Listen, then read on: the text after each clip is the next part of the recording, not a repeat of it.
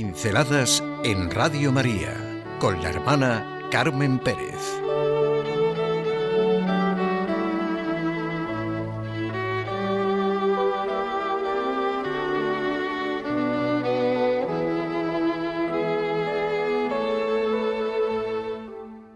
La fe de Abraham. Sintamos desde la encíclica del Papa Francisco lo que realmente es la luz de la fe en nuestra vida diaria.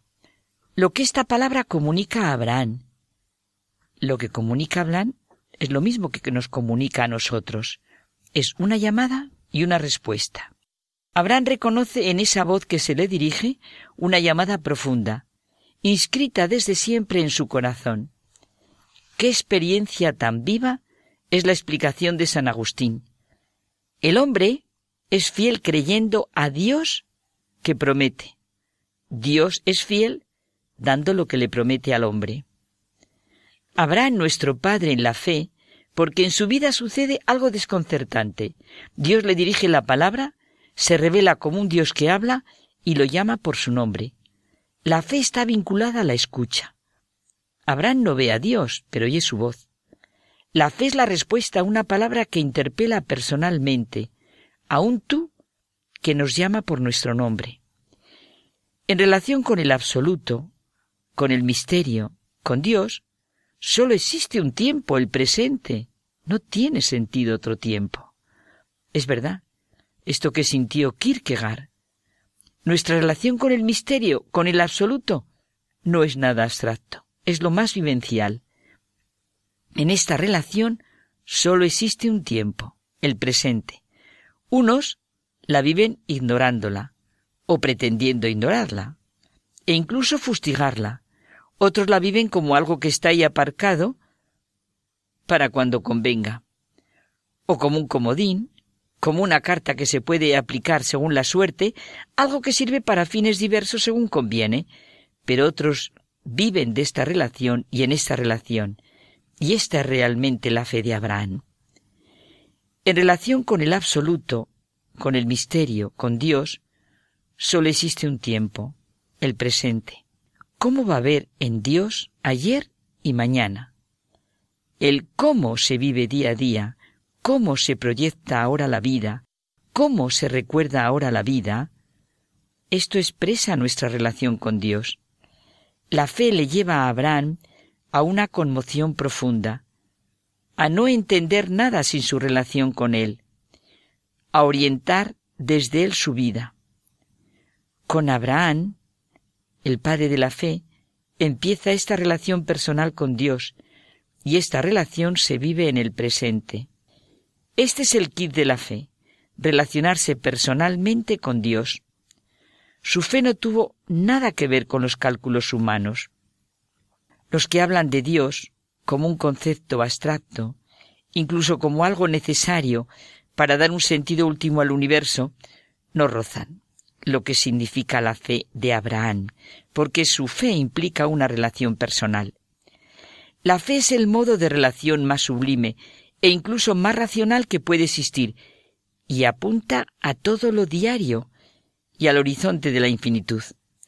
La fe es un encuentro, un encuentro que implica una relación sin la que no se puede vivir, ni entender, ni comprender, ni proyectar nada. Esta fe genera una relación coherente con Dios, con los demás y con el mundo. El hombre ha de dar el gran paso de la fe. Lo que cada persona somos depende de nuestra libertad, de lo que queramos hacer, y en este camino el horizonte es la fe. Sin el sentido de conciencia eterna, sin la conciencia del misterio que tiene el hombre, ¿cómo sería este vacío infinito que nada puede colmar? La historia de la humanidad es la historia del encuentro y del desencuentro del hombre con Dios, de la relación o de la falta de relación con Él.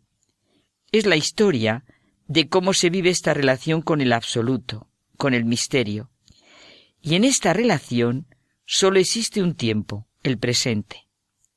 Esto es un hecho, y seguirá siendo. Pero no quiero meterme en lo que fueron los mitos y lo que han sido y son las religiones. Solo quiero centrarme en la conocidísima expresión la fe de Abraham, Todo el Antiguo y Nuevo Testamento está como anclado en una tierra que es la fe de Abraham.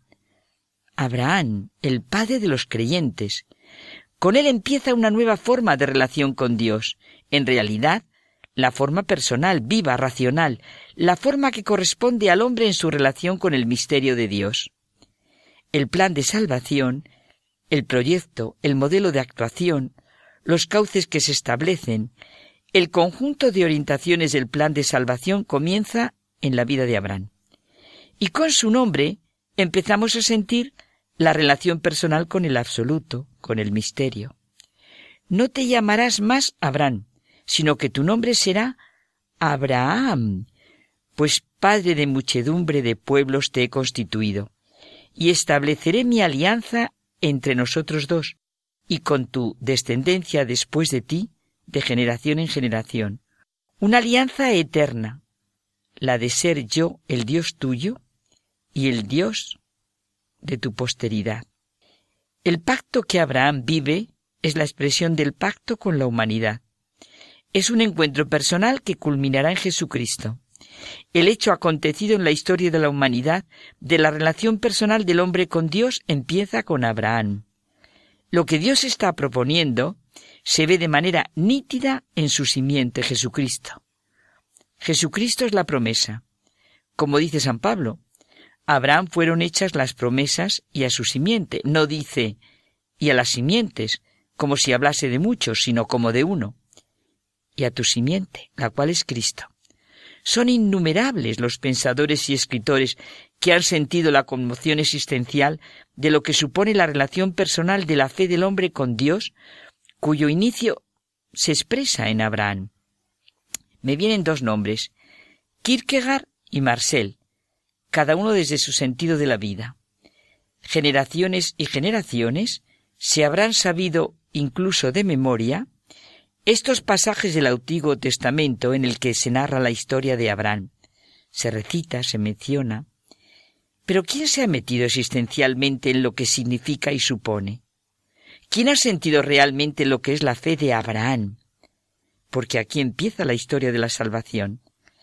El pasaje bíblico conocido como Alianza de Yahvé conmueve a toda la persona que se adentre en él y expresa lo que realmente es la fe este impresionante plan de salvación del hombre, que empieza con la relación personal de Abraham con Dios, con el tú, ante quien se reconoce y reconoce su yo, tiene su plenitud en el encuentro con Jesucristo. Reconocemos nuestro yo ante el misterio de ese tú, por quien nos sentimos mirados. Con el bautismo, el cristiano recibe en la Iglesia un nombre propio, el nombre de Abraham, el nombre de Dios, el nombre de Jesús, mi nombre.